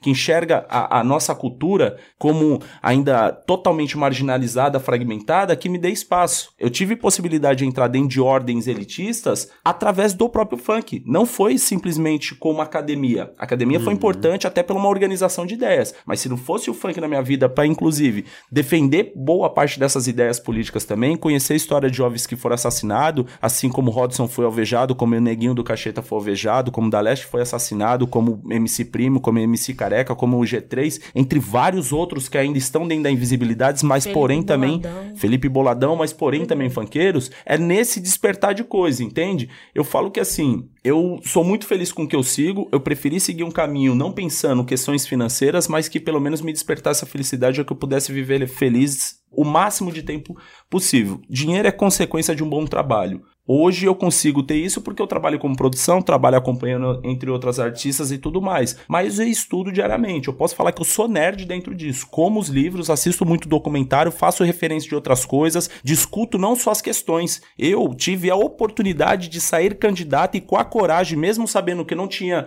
não poderia ter um êxito em resultado nas urnas como funkeiro, mas fui o que levantou essa bandeira. Não, sou um candidato do funk. Já teve outros candidatos, mas levantando essa bandeira, pensando numa, numa identidade visual totalmente voltada pro funk, colocando jingle nas questões de funk, geralmente as pessoas gostam, né, de se aproveitar daquilo que é importante do funk, da visibilidade para criar os jingles, mas não assume essa bandeira. Ter saído com essa coragem, receber ameaça, receber amolação, encheção de saco, tive pouca projeção justamente por conta desse estigma. A galera olha e ainda não tem uma associação relevante de respeito com o próprio movimento. Quanto tempo levou para se criar, por exemplo, uma parlamentar legítima do samba? Alice, não foi anos, foram décadas. Então leva-se um tempo de entendimento. Ainda está sendo feito estudos. Eu fico muito honrado quando as pessoas da academia nos procuram, como eu, acredito com a própria Renata várias vezes, a Desirê, para fazer trabalhos de TCC, porque a gente tem uma outra sensibilidade. O meu conhecimento, ele não é só teórico, ele é empírico também de conhecimento e de prática. Então eu tenho ali um processo, né, de aglutinar mais do que informação é a vivência também, é a questão do lugar de fala. Quando eu faço o recorte, porque o funk ousadia chegou até aqui hoje, em que momento chegou o funk ostentação? As pessoas consumiram, curtiram, mas não sabem por que, que ele apareceu e por que, que ele sumiu também. Se as pessoas não sabem de outras bandeiras do movimento funk, por que, que ele sobe e por que, que ele some. O funk, ele é um termômetro dos É um tempos que bom nós ponto, vivemos. Bruno, que você falou, né? A gente entende até no documentário Sofia, mas estou na moda, explica muito, né? Você tinha uma geração que cresceu hipersexualizada pelo axé, e aquilo tocava na periferia, e aí é óbvio que essas crianças vão ter uma outra relação com isso. Já ouvi esse tipo de música. Hoje o funk ousadia, ele tá muito mais nessa alta, porque olha a confusão que o, que, o- que o país está vivendo. Olha as modificações, olha as organizações, olha as, as configurações políticas que nós estamos passando, entende? Acredito eu que o momento que nós estamos passando agora de escândalos políticos, daqui pra frente, o funk ele vai ter até uma, uma sensibilidade maior de falar de questões políticas, de denúncia Uma dessa realidade. do funk de protesto que a gente viu pouco no consciente. Porque talvez. leva 10 anos pra formar uma geração. Pra essa molecada de 15, 16 anos tá falar de forma à vontade, é porque 10, 15 anos atrás isso já foi naturalizado na cabeça deles. Esses os próximos 10 anos, todo isso, esse acúmulo de informação vai em algum momento reverter em música, né? Por exemplo, eu citei o Neguinho do Cacheta. Ele tem essas músicas politizadas, entende? E é tão verdade isso que o Bruno fala, da, da questão dele se manter no, no funk, estar é, de uma forma politizada, porque eu venho, eu vou falar como artista de funk agora, um sonho de cantar uma realidade que eu não me encaixo, entende? Eu sonhava em, mesmo que fosse o samba, não tinha a ver com, um pouco comigo, com o que eu vivia ali. Seu dia a dia mesmo, Né? né? Mas o meu sonho era cantar o quê? Que eu falava lá na liga? Sertanejo. Por que, que a pessoa vive deprimida? Porque ela quer fazer um negócio que não, não tem nada a ver. Mas só que na quebrada dela, ela não, não tem essas referências. Ela não, não pode sonhar em ser uma artista como a Tática Barra, como E não tem espaço Poposi- também, né? Valesca Popozuda. Você falando isso, naquele espaço em que você vive ali como uma mãe de família, você é apedrejado. E eu é, aceitei de uma forma e encarei. Foi uma afronta. Aí eu cheguei né, na questão de cantar funk, que ela muito me perguntou, a Maíra. Porque como que o funk me fez eh, me tornar sonhadora? Porque ele me realizou de verdade. Quando eu chego na Liga do Funk, é um espaço que tem é, essa formação que o Bruno disse no começo de artistas e que ele começa a fazer levantar essa questão de política e de você se entender como preta, como favelado, porque eu também eu, eu via meu pai negro. Porque o meu pai é negro e ele tem a pele escura. E eu falava assim, poxa, né? Isso entristece a gente. Porque você chega nos lugares, você não, não, não, tem referência nenhuma. Não de uns 10 anos pra cá, agora que o movimento negro tá muito forte, assim, e tá incomodando muita gente, porque vê que a gente tá na rua, porque vê que a gente tá defendendo a Marielle, porque vê que a gente tá dançando, defendendo o funk, porque a gente vê que a gente tá defendendo nós. Entende? Uhum. Nossa carne, o nosso sangue já foi derramado. Chega! Deu. Deu Deu. Entende? Você tem o direito de cantar sim, que nem eu. Eu tenho o direito de cantar, só que eu não me entendia. Hoje em dia eu me sinto realizada. Eu, o funk me tirou o quê? Das margens, né? Entre aspas, porque eu vivo na quebrada ainda, só que eu sou uma pessoa que eu tô hoje em dia né, é, conversando, tendo um bate-papo aqui legal que vai pra internet, Ocupa entende? A diferença espaços. é isso. Um ganho muito grande para mim, que tenho 35 anos, Entende? Eu achava que ser feminista, vou falar para você, ser feminista era andar sem camisa na rua. Entende? Porque era a minha realidade, porque eu tinha a minha casa, minha televisão e a escola. Então, o que, que eles mostram na televisão? O que é ser feminista? O que eles querem? A banalização, a mulher sem roupa, Entende? E não é Engraçado isso. que a mesma televisão que mostra isso é a mesma televisão que mostra as meninas no carnaval pelada. Que pois inclusive é. eu já sei que os peitos é fora no carnaval e todo mundo aplaudiu. Então, Renato, porque é ruim nós duas. e que tipo, fala em Deus à noite. As né? nossas. Né? É ruim ver as nós, nós saindo das margens e ocupando esses espaços em Pinheiros, em Moema, em Copacabana. É, é ruim. Entende? Pra eles não é legal. Então, por isso que fala assim, você não é feminista. É, a feminista é só isso aqui, ó, essa porcaria aqui que eles moram. Aí eu pensava assim, eu vou, eu quero morar fora, porque lá eu vou poder andar sem camisa, vou poder ser feminista, sendo que eu já depois né, que eu aprendi, que eu vim aprender na Liga do Funk, que eu conheci o Bruno, que eu conheci as pessoas de militância, que eu vi as pessoas que vêm saindo, chegando no centro, porque pra gente, mesmo a gente nas quebradas, a gente se encontrava no centro, fora do nosso convívio, onde a gente cresceu. A gente veio se encontrar, a gente sai de lá da margem veio se encontrar aqui, no centro. Não é estranho isso? Aí eu falava, não, eu quero ir pro eu quero morar lá. Sendo que o quê? Hoje em dia eu me descubro que eu já nasci assim, uma, uma feminista, uma ativista. E então eu cresci assim, achando tranquilo eu ser mãe nova, porque eu amava aquilo, entende? Eu amava cuidar dos meus filhos. E daí a mesma televisão que me confunde, que me ilude, é onde eu descubro que você ser mãe com 14 anos não é normal. Não há pauta de um programa. Eu falo, caramba, é isso. E aí é onde que eu vou estudar, entende? Que eu vou procurar uma escola, porque eu parei de estudar na quinta série, por conta da gestação, e vou entender tudo isso para estar tá chegando aqui agora. Mas onde eu morava no Jardim São Carlos, era assim, tudo que eu aprendia, eu tentava e tento ainda levar para quem quer é, conversar comigo. Por conta de um programa que você aparece, você é referência para muita gente na quebrada. Por mais que você canta errado, as meninas vêm querer saber. Porra, ela anda assim, ela anda com um brincão, ela anda com shortinho, ela é corajosa. Você entende melhor do que eu. Então foi uma coisa assim, muito recente para mim, sabe? É muito novo eu enxergar que nós mulheres negras de quebrada que agora estamos aqui ocupando esse espaço, temos representatividade de verdade e que isso não foi dado pra gente. A gente teve que buscar. Não, ninguém dá nada pra ninguém, real. Principalmente pra mulher preta. Nós temos que ir buscar e aprender, cara. E eu tô muito feliz porque eu não morri sem Exatamente. saber como minha avó morreu, sem saber como muitas mulheres aceitaram aquilo Sim. que foi colocado, entende? Então hoje, assim, por mais que eu venha falar de funk, que me tacam pedra, eu tô aqui. E eu sei da importância da gente estar tá falando disso pra uma menina que vai nascer hoje, amanhã, ou que tem 5, 6 anos sabe? É muito importante. É, a real é que nós somos mulheres negras e a gente sempre vai ser apedrejada. apedrejada. É, o importante de qualquer você forma que a gente for fazer. O importante de você aprender. Entende? O Bruno me conheceu no começo. Ele sabe que eu ficava de canto porque eu não tinha coragem de cantar. Mesmo eu fazendo coral na igreja, mesmo eu sabendo cantar, eu perdi um pouco de. Isso ninguém sabe. sabe? Da audição?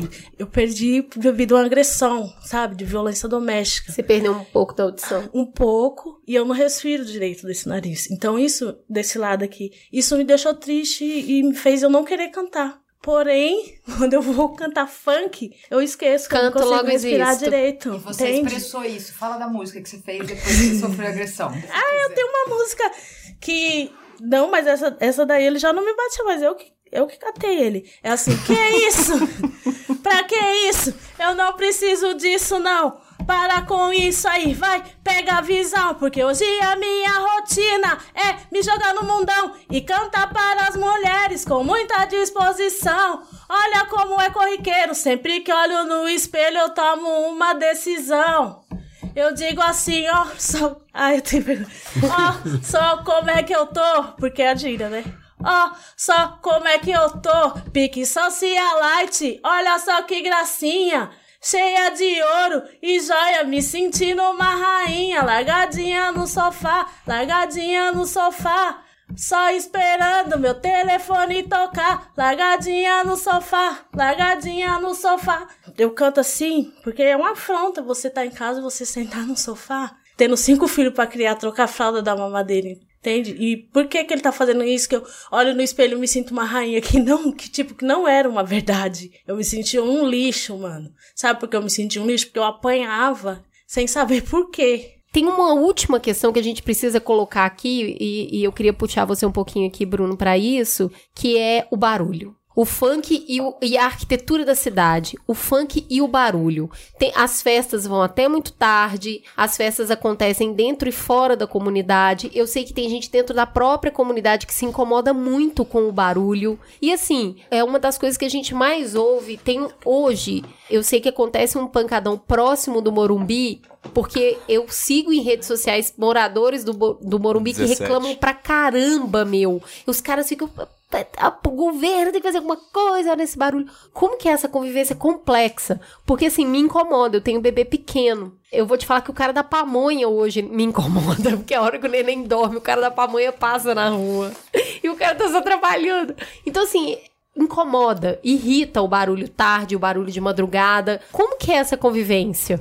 Vocês têm estratégia para ter esse, esse convívio mais tranquilo, entre aspas, com a própria comunidade mesmo? Ou mesmo com gente mais conservadora dentro da comunidade? Que isso eu acho muito curioso, né? Porque às vezes, assim, quando a gente vê os bailes, mesmo a galera que é conservadora tá no baile, mas depois então, aqui, tem toda essa é. relação.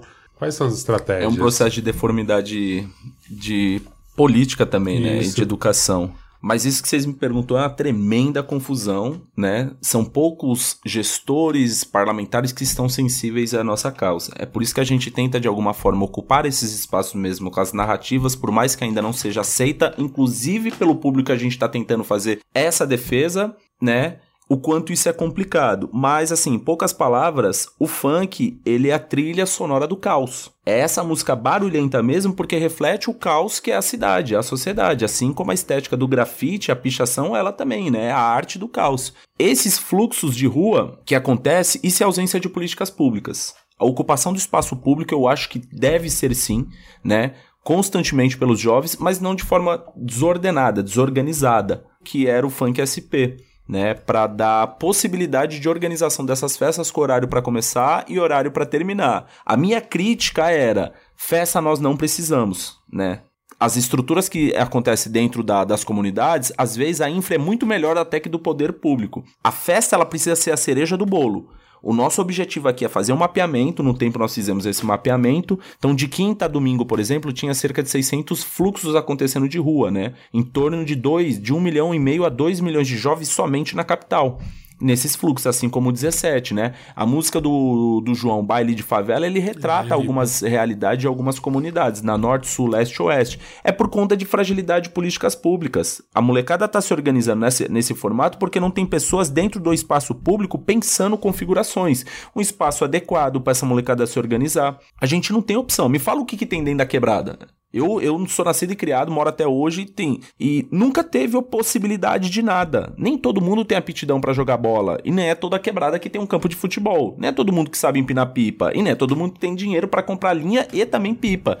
O espaço público de organização de festa é a coisa mais barata. Porque você só precisa estar ali com a disposição dos amigos e um som tocando. A questão é, primeiro que é a oportunidade de desconstruir isso. Isso não é culpa do funk toca funk porque é a linguagem mais próxima do jovem da periferia, mas toca sertanejo, toca rock, toca eletrônico, toca várias outras coisas. Mas tem uma questão, né, da miopia da sociedade, né, e a hipocrisia também de colocar, ah, fala, é coisa do funk. Porque tá tocando, porque é isso que a molecada se identifica. Lá no fluxo do Paraisópolis, por exemplo, ali chega a aglutinar em torno de 20 mil pessoas. Eu não gosto desse tipo de organização de festa porque ele passa do horário, não tem uma organização, não tem uma questão de segurança, e quando eu falo segurança, não é o Estado na figura do policial militar, eu tô falando assim, de organização mesmo, de infraestrutura, um banheiro químico, essas coisas todas. Deveria ter tudo isso. Só que as pessoas não pensam pela questão da perspectiva da economia solidária e criativa. Queira, quer não, aquilo tá influenciando a rotatividade do dinheiro local. Porque as pessoas que têm, têm curtido ali, quem vai pro fluxo da 17, não é só as minas da favela, não é só os caras da favela. É a galera ali do Real Parque,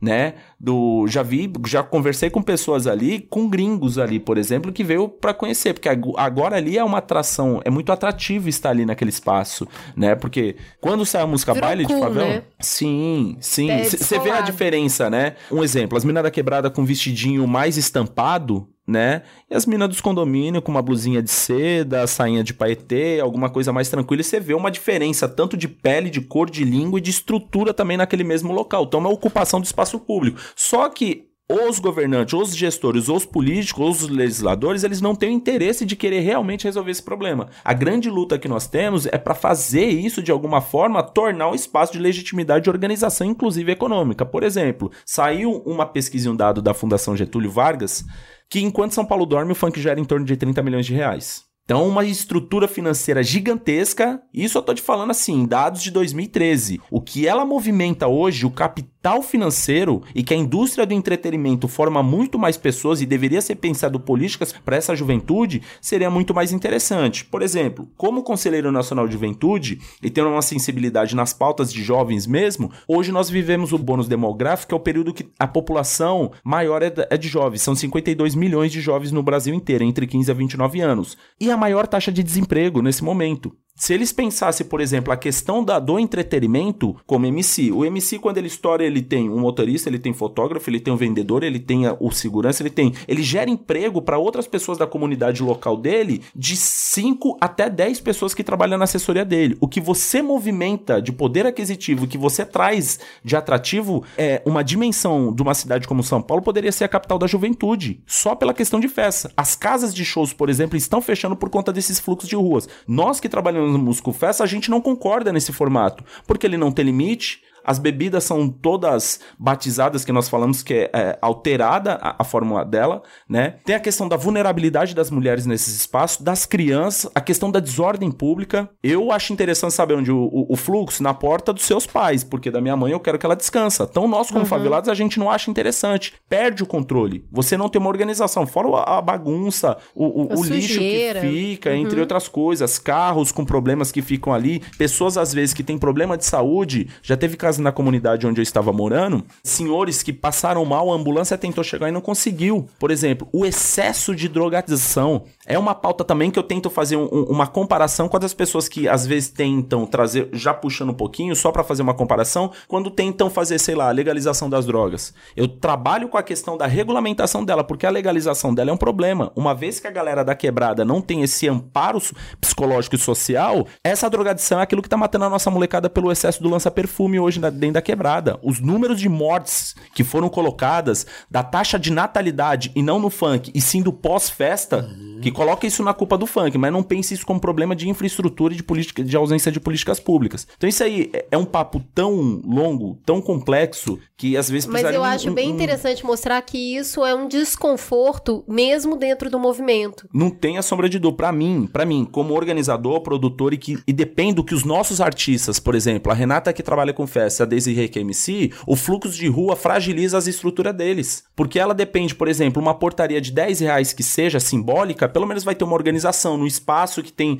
uma zeladoria. Ela como MC, esse espaço vai pagar o cachê dela. O fluxo de rua fragiliza, inc- inclusive, as nossas estruturas. Aqui em São Paulo, a gente não consegue mais fazer é, shows porque as casas que pagavam os nossos cachês fecharam. A gente tá conseguindo fazer é, shows em outros estados. Vai Nordeste, vai pro Sul. A gente está migrando para outros estados porque aqui fragilizou essa cultura da rua, entende? Diferente do Rio, que tinha as equipes de som que fazia dentro dos clubes e tinha um processo de organização diferente. Se for por esse caminho, a gente primeiro precisa encontrar espaços adequados, escolas para fazer esse tipo de festa, com horário, inclusive, para encerramento, 10 horas, que permite a lei do PSIL. Tem que ter uma regulagem do som também, que estoura demais, quem mora do lado é ensurrecedor, você não consegue, incomoda muito, entende? Mas a questão do olhar político disso é a trilha sonora do caos. Só tá essa bagunça, que é uma bagunça realmente, não do funk, da ausência de políticas públicas, né? Tá desse contexto porque não tem pessoas como Renata fazendo mais festas, como Desirê CNMC, né? Mais produtores como o papel político que eu cumpro. Precisa de mais pessoas. O funk hoje, para quem não sabe, o mapa que nós fo- fomos fazer, ele tem 20 milhões de pessoas no Brasil inteiro, ou seja, é 10% da população. É muita gente. Em sua grande maioria são jovens negros das periferias, ou seja, 80% são o público jovem negro da periferia. Então é uma máquina, é uma máquina, é uma potência, entende? É por isso que o Estado criminaliza tanto.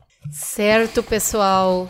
Acho que, né, temos uma, uma boa introdução ao gênero funk É, aqui, na com verdade, as isso foi um críticas começo, necessárias, né? né? Tô vendo que em breve vai ter que ter um número 2, Não é né? mesmo? Nossa, ficou tanta coisa de fora. Mas foi muito bacana ver essa visão e entender que é isso aí, que a gente tá falando de mercado, a gente tá falando de cultura, a gente tá falando de negritude, e no final a gente tá falando de periferia, né? Não, e e que sem- geralmente não tem espaço. E sem negar que é um movimento que, como qualquer outro movimento de cultura, lida com o contraditório, lida com o que ele mesmo não aceita. Então, assim, a gente tem putaria, a gente tem misoginia, a gente tem o barulho e o caos na ocupação urbana. Como em qualquer cultura. Como em qualquer movimento cultural. Vamos então para o farol aceso. Vamos.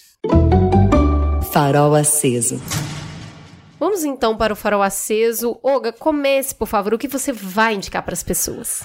Bem, eu vou falar, eu assisti na Mostra de Cinema, né, de São Paulo, que teve aqui. Eu assisti o último filme do Spike Lee, o Infiltrados na Clã.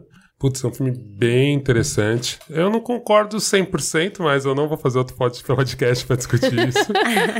mas, futuramente, quem sabe. Mas, mesmo assim, voltamos a bater em todas aquelas teclas, né, de representatividade, da relação com a polícia. Mesmo sendo a realidade americana, do negro americano, tem muita coisa que a gente consegue transpor. Ele vai estrear em breve, então fique esperto. Tem também, pra quem tá, tem acesso à Netflix, Hip Hop Evolution. É uma série né, que tem na Netflix que conta a história do hip hop. Ela é muito interessante porque pegaram um MC canadense e esse cara vai atrás de todos os monstros, pegando todos os artistas, todo mundo que foi importante pro hip hop e vai construindo. Mas é muito louco porque é isso, cara. É essa dignidade que a gente vê retratada na cultura. Você falou agora, né, Renata, que você tá fazendo uma série também. Eu acho isso muito interessante a gente ter essas coisas mais, entre aspas, oficiais. Porque a história oral do funk a gente sabe, a gente consegue pesquisar. Mas quando você vê que a história do Hip Hop Evolution, do hip hop, vai para um lugar de grana mesmo, pra Netflix, e essa história sendo documentada com dignidade é muito, é muito estimulante, né? E a última dica é, queria deixar como dica o disco do MC Carioca, o AB Bikila, mais conhecido como BK. Ele lançou um disco novo, eh, de rap e tem uma faixa que eu acho demais, eh, vou só destacar uma, que chama Por Cento, que ele fala uma frase, cara, que define muito toda a questão negra não só cultural. Eu tô me cobrando muito e recebendo pouco. Eu acho que essa frase é Né? muito forte, ela serve pra muita coisa. Assim, a gente sempre tá querendo o melhor e fazer melhor, porque senão não consegue e às vezes o retorno é muito pouco.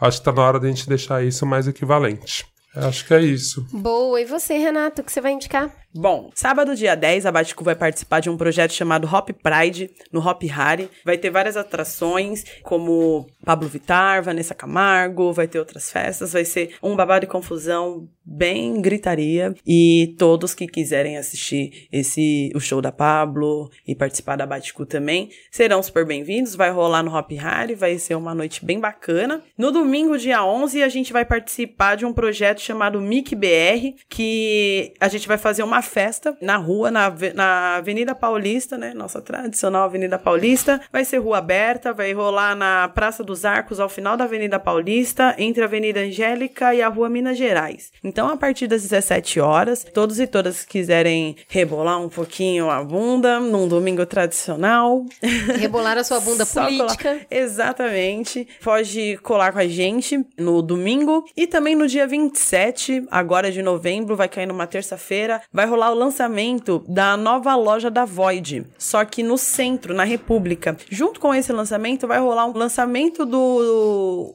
documentário que a Bático participou, junto com a Red que se chama Spirit in the Night. No dia 27, a partir das 19 horas, e todos e todas estão convocados. Também convido todos para me seguirem nas redes sociais, Renata Prado, Renata com 2T Prado, tudo junto.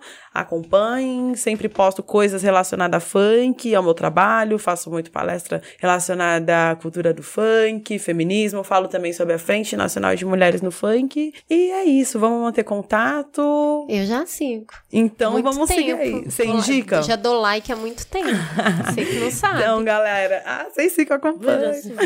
então, galera, fiquem aí com as dicas, sigam nas redes sociais e tamo junto. Boa, Bruno, e você? O que, que você indica? Ó, assistam Chaves sempre, é muito importante, adoro, é coisa legal, mas assim, é porque não pode deixar. Mas está no cinema o filme do Pepe Mujica, Uma Noite de 12 Anos, é muito importante que as pessoas assistam no, no momento político que nós estamos vivendo, que as coisas não é nada por coincidência. Né? O que aconteceu com ele, talvez vocês consigam entender o que está acontecendo nesse momento político hoje, né? Tem uma série para quem tem acesso à plataforma Netflix, The Ant One, que é a história do hip hop, conta a história do Dr. Dre, que fala que ele se torna o primeiro negro norte-americano a se tornar um bilionário. Então, assim, é um. Ela é um- incrível essa série mesmo. é uma série de poder, entende? E de, de insistência mesmo, tá ligado? Tem vários outros documentários que eu curto, sou um cara muito ligado nessas questões, né? É, assistam House of Cards, essas coisas é muito importante pro processo de formulação de ideia de vocês, vocês saber mais ou menos como funciona a regra do jogo. Bom, amanhã eu tô em evento, tô no Sesc Bertioga, então Sábado. eu irei no sábado e, fiquei no, e ficarei no domingo. E provavelmente na outra semana viajo pra fora. Boa, boa. E você, Desirê, o que, que você vai indicar para as pessoas? Então, como eu tô ainda num processo de conhecimento, de autoconhecimento de tudo, eu vou indicar, assim, ultimamente eu não tô assistindo nem lendo muitas coisas, tô escrevendo algumas poesias, me identificando com uma- algumas mulheres negras, preta rara, que tem muita representatividade. Maravilhosa. É- Tipo, eu Maravilhosa. fico muito feliz de ver essa mulher se destacando. Eu fico muito feliz com isso. Eu me sinto maravilhada. Eu vejo algumas referências em algumas coisas que eu sonhava, né? E eu acredito que ah, as minhas tias sonharam com isso também. Ai, são tantas. é Tipo, gente, escuta. É, Preta Rara, Carol Conká, a MC Sofia, a Isa. Vamos fortalecer as mulheres e ouvir o que elas têm pra falar, porque é muito gostoso. E o meu Instagram é MC Desirê B- underline BR. É Desirê é D-E-Y-Z-E-R-R-E. É bem brasileiro, né? Porque Desirê francês eu não me sentia à vontade. O meu Facebook é Desirê Miranda. E vão lá que eu- talvez vocês vão achar algumas coisas legais minhas lá. Entendeu? talvez. Boa, boa. Quero indicar uma música, né? Preta, do MC Neguinho do Cacheta. Pra mim, o Neguinho do Cacheta é o Mano Brown do funk, tá ligado? Não, não consigo fazer distinção de uma de outra, mas pra que as pessoas possam ter uma referência boa de música, né? De música mais consciente, de enaltecer a parça dele que corre com ele e ele se assumindo um vacilão, entendeu? Dentro desse papel. E nas redes sociais, é, no Instagram, Bruno Ramos Funk, no Facebook, Bruno Ramos. Boa, boa. A Ju não está conosco, mas mandou aqui a sua indicação porque ela gosta de esfregar na nossa cara que ela faz muita coisa. Essa menina. Então, o que, que ela pediu aqui pra gente falar é sobre a exposição para Respirar Liberdade, 70 anos da Declaração Universal dos Direitos Humanos, está no Sesc Bom Retiro, na região central de São Paulo, até o dia 27 de janeiro. Então é só ir lá e se divertir. E eu tive uma experiência interessantíssima com um filme que tem na Netflix. Vocês sabem que eu não saio de casa. Então.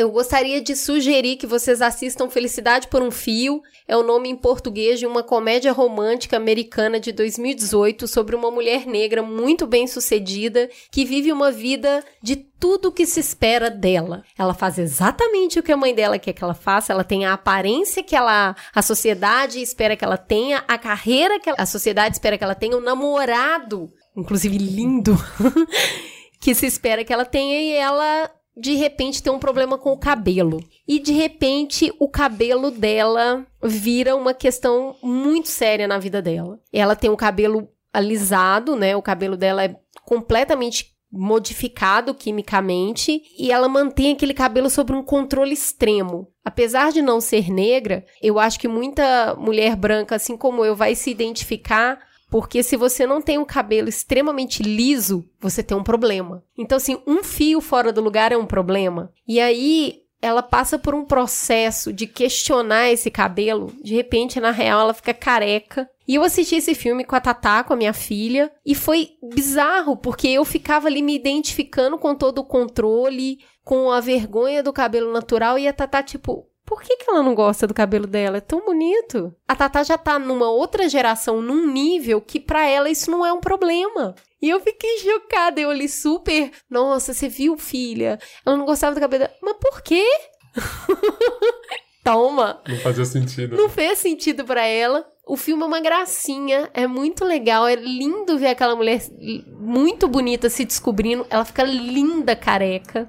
E eu lembrei da minha época de careca. Então, assim, é um filme muito bonitinho, é um filme muito legal, que tem uma mensagem importante para as mulheres, sabe? Sobre se manter na caixinha, tudo que se espera de você. E de repente, como essa mulher ficou feliz de sair da caixinha. Então, Felicidade por um Fio é o nome do filme. Assistam lá na Netflix, é, é bem bacaninha. Ah, gente, também deixa eu fazer agora um momentinho propaganda. É, eu participei do podcast O Lado Negro da Força. O nome desse episódio é Códigos e Processos. E aí eu queria que vocês dessem uma ouvida também. Foi um papo muito legal que eu tive com o Augusto. A gente falou sobre um milhão de coisas, desde processo criativo, social, emocional. É legal porque é um podcast que ele tem esse viés sempre a visão dos negros sobre o mundo. Vocês vão ver, não é um podcast rico, milionário como este que você fala, mas é, mas é muito legal assim, a fluidez e o jeito que o Augusto conduz as coisas. Procura aí, ó, tem no Spotify, tem outros agregadores, O Lado Negro da Força. Fala que te escuto. Vamos então pro Fala que Discuto? Tem alguma coisa que você queira falar do Fala que Discuto, Uga? Na verdade, acho que eu queria falar antes até. Primeiro, eu queria mandar um, um salve. Eu não quero ficar fazendo, usando o mesmo recurso de outros podcasts que eu participo. então vou dizer aqui só um salve, tá? Pra Cecília, pra Aline, pra Nayana, pra Dani e pro Rui. As três primeiras que eu falei são mamileiras, que minha esposa descobriu no trabalho dela. que fofa, adoro. Imagina a carinha da Maíra. É mesmo? Ela acha engraçado. Então é isso, gente. Beijo mandado, vamos lá? Vamos. Gente, que delícia o retorno do programa da semana passada de inteligência emocional. Para nós, a mesa foi linda, foi muito iluminada pelos especialistas. A Aline, o Rodrigo e Marília, eles se mostraram um trio, assim, pareciam que estavam juntos há muito tempo. Foi muito legal o conforto ali que a mensagem acabou oferecendo para as dificuldades emocionais que a gente enfrenta no dia a dia. E amamos os retornos, tô, tô organizando para mandar para eles, para eles ficarem tão felizes quanto nós. É, tem um lance que, que eu acho meio engraçado ter que ressaltar isso, mas eu, enquanto negro, não podia deixar de passar, que foi muito legal, né? Você vê vários negros discutindo questões que são questões que eles estudam e não necessariamente passou pela negritude. Obviamente é um ponto de vista negro. Eu acho que é muito legal a gente ter mais esse tipo de participação, né? Óbvio que a gente precisa discutir racismo no mês de novembro, mas também é legal você ver que negros podem discutir sobre várias coisas em qualquer mês, em qualquer Porque dia, né? eles trabalham em várias áreas. Né? Então acho que tá bem bacana, assim, nas mesas que o Mamilo está promovendo. E é uma discussão que a gente tem, né? Constante. Essa plataforma sempre teve essa preocupação, mas esse mês essa preocupação é especial. Vamos lá, vamos começar com essa história aqui. O Omar nos escreveu contando que mudou de São Paulo, mas que sente falta das horas no trânsito que ele usava para ouvir o programa. Ficamos lisonjeadas, não é pra mim, porque eu não sou a Giova Lauer, mas achamos um pouco louco sentir saudades do que temos de pior nessa cidade que amamos. Ele conta, antes de mais nada, eu preciso confessar, eu tinha um enorme preconceito contra podcasts. Como assim eu vou ficar por uma hora escutando alguém falando sei lá o quê? Que coisa mais sem graça. Até que eu descobri o Mamilos. E agora eu sou a pior testemunha de Jeová. Por onde passo, eu pergunto: Você já escutou o podcast Mamilos? Eu adoro esse povo, né? É o povo fica bom. convertido. Mas eu, eu passei por isso, né, gente? Eu era fã do podcast antes de virar amigo do pessoal. E depois, por uma coincidência, a Cris virou minha vizinha, mas. Exactly. Enfim. E fico feliz com cada pessoa que converto. Nossa, esse é, né? Tá pela causa. Tá é. pela causa mesmo. Eu me mudei de São Paulo há pouco mais de três anos e agora não pego mais trânsito. Moro numa pacata e pequena cidade no interior do Rio Grande do Sul. E o Mamilos é um motivo para eu sentir saudades do caótico trânsito de SP. Sim, vocês fazem isso. Continuem o excepcional trabalho. Apoiei vocês na nova campanha do Catarse e sou fã. Nossa, isso aí pa- Maravilhoso, parece né? fanfic, meu Deus. Não é mesmo? Ele existe. Não, você não tá. É, é muito maravilhoso essa Meu comunidade. Deus, não é fanfic. Esse bilhete é verdade. Algum dia espero conhecê-los pessoalmente para dar um enorme abraço de gratidão pessoalmente. Por hora, fica um enorme abraço virtual. Vocês são heroínas desse mundo. Um enorme beijo de luz na alma de vocês. Que lindo. Que fofo, né? Gostei. Já a Caroline falou de como começou a olhar de forma mais ampla suas emoções depois do programa da semana passada. Meninas maravilhosas da Podosfera. Eu estou aqui escutando o podcast número 169 e minha cabeça explodiu mil vezes. Sobre aprender a sentir emoções, matutei aqui. Percebo que, sendo mãe, a gente se conforta com aquela emoção da criança, não amadurecidas inúmeras vezes. Explico, muitas vezes eu me pergunto por que minha reação ao estímulo deles é respondido com baixíssima consciência emocional sobre a situação inteira. Essa história de você parar, respirar, entender e dar conta que a Cris falou tão bem sobre ser um gatilho e as nossas reações estranhadas, é um exercício para cada minuto. E no fim, a gente, mesmo com toda a bagagem, se vê criança também, sem habilidades para lidar com as próprias emoções e dar conta de ser essa ajuda no aprendizado emocional deles, sabe? Mesmo que eu busque aprender muito sobre isso, eu tento evoluir cada vez mais em lidar com as minhas emoções e as deles. Olha a cobrança aí para dar as melhores respostas aos problemas mas eu me embolo. Sim, a frustração, o medo de errar, tá tudo ali, precisando ser compreendido e lido com compaixão. Tarefa mais difícil não é possível. Agradeço por essa conversa e pela generosidade em publicar essa reflexão sobre a gente e o mundo. Atingimos outros graus de consciências. Por fim, ela menciona aqui a minha volta. Muito bom ouvir esse sotaque conterrâneo daqui de longe, dá uma saudade. Além do mais, você e a Ju brilham juntas. Que bom escutá-las novamente. Beijo carinhoso. Caroline. Eu não sei de que sotaque ela tá falando, do resto eu concordo com tudo. Quem tem sotaque aqui? Não sei. Que isso, meu. Um ouvinte de 23 anos coloca um ponto que o incomodou no programa Inteligência Emocional. Apesar de ter achado o episódio sensacional, um posicionamento meu me chamou a atenção.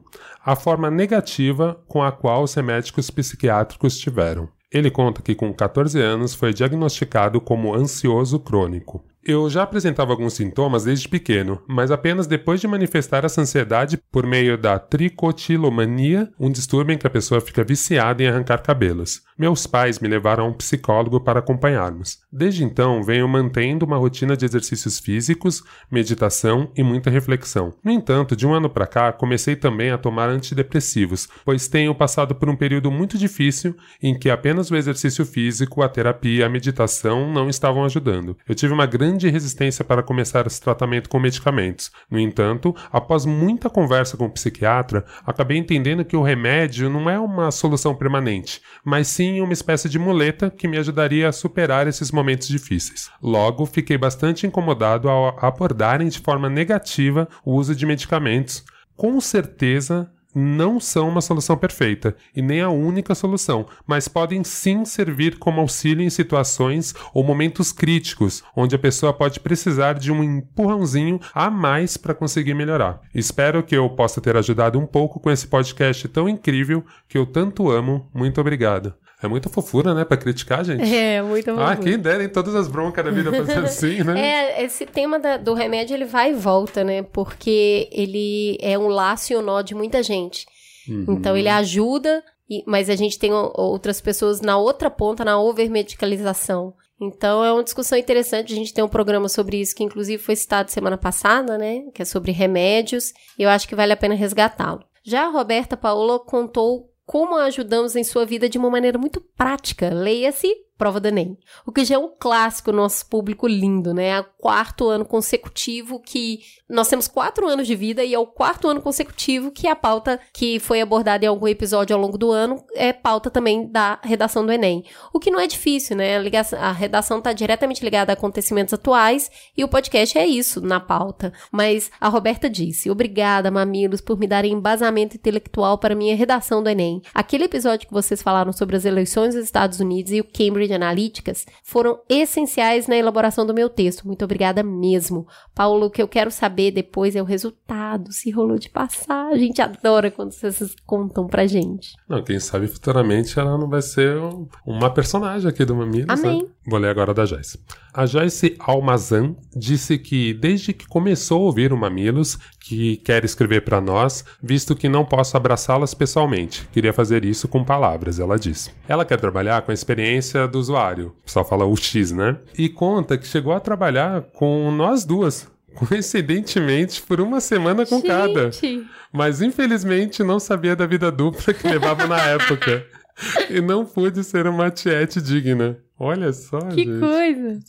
Resolvi acrescentar o Mamilos na minha lista de podcasts depois de uma indicação das meninas de um grupo aqui do trabalho. E desde então, vocês têm sido minha companhia diária na ida e volta do trabalho, enquanto enfrento o trânsito caótico desta querida São Paulo. Caramba, o Mamilos tem que agradecer Não esse é trânsito, mesmo? né? Já pensou? Se morássemos em Viena, não ia ter programa.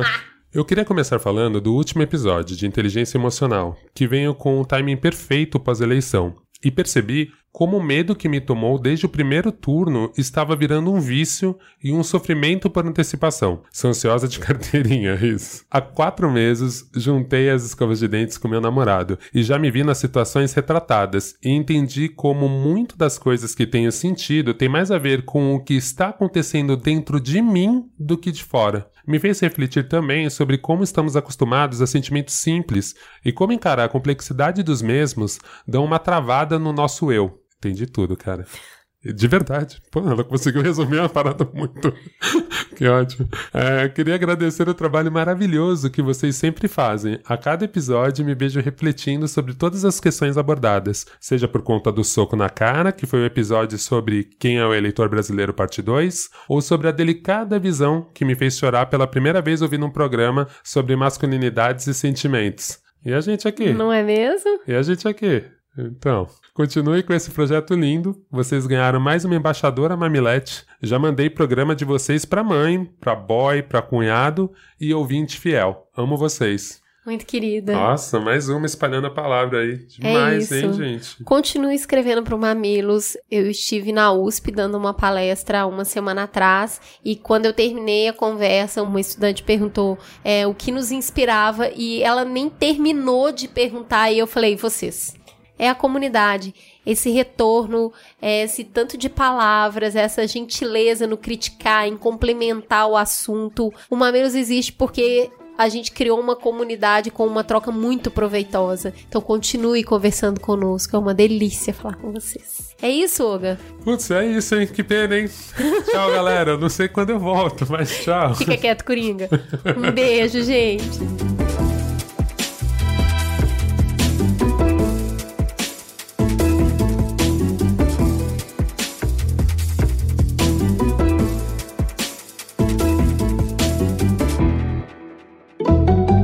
Mamilos. Jornalismo de peito aberto. O Mamilos é feito por uma equipe maravilhosa. Na produção, Maíra Teixeira. Na pauta, Jaqueline Costa e muitos pauteiros voluntários. Vídeo e fotos, Jéssica Modono. Publicação, Pedro Estraza. E a capa, o artista incrível, maravilhoso, lindo e cheiroso, Zé Cabral. Este podcast foi editado por Caio Corraine.